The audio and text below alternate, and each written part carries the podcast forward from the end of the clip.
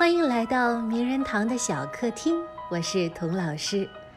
童老师名人录第一季的十位名人故事很快就要进入尾声了，小朋友们，你最喜欢谁的故事呢？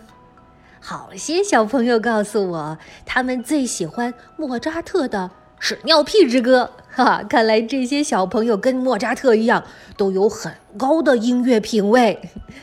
有的小朋友说。听完梵高的故事，觉得心里沉沉的，很想跟他说：“梵高，你不要难过，我跟你做朋友。”有的小朋友听完 Lady Gaga 的故事，立志也要追求自己的梦想，做一名时装设计师。好的，童老师等着穿你设计的衣服，再贵我也攒钱买。最让童老师高兴的是啊。好多好多小朋友听完《哈利波特》的故事，第一次打开了 J.K. 罗琳的书开始读，一读就入迷了。这些故事为什么有魔力呢？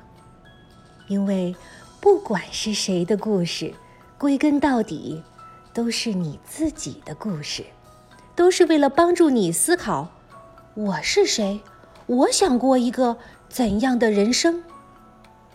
故事是过去的事，但是却可以帮助你照见你的未来，这就是名人录的魔力。童老师今天正式向你发出邀请，请你跟我一起制造这样的魔力。童老师正在把名人录第一季十位名人的故事汇集成一本书。我邀请每一个听节目的小朋友一起来创作这本书。我写字，你画画，请你把我讲过的名人故事按自己心目中的想象画出来。如果你的画被出版社的叔叔阿姨选中了，那么你的名字也会和莫扎特、居里夫人、宫崎骏、迪士尼、安徒生、乔布斯，当然了，还有童老师一起印在书里。怎么样，很好玩吧？请小朋友把你的画拍一张清晰的照片，在三月三十号前发到我的微信号“童老师课堂一”，就是“童老师课堂”这五个字的汉语拼音加上数字一。如果你的画被选中出版，我们会在第一时间通知你的。这次征画活动的详情，请参考这期音频的文字介绍。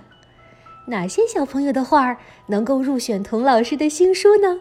我万分的期待，小朋友们赶快行动吧！二零一九，用你的画笔描绘大师。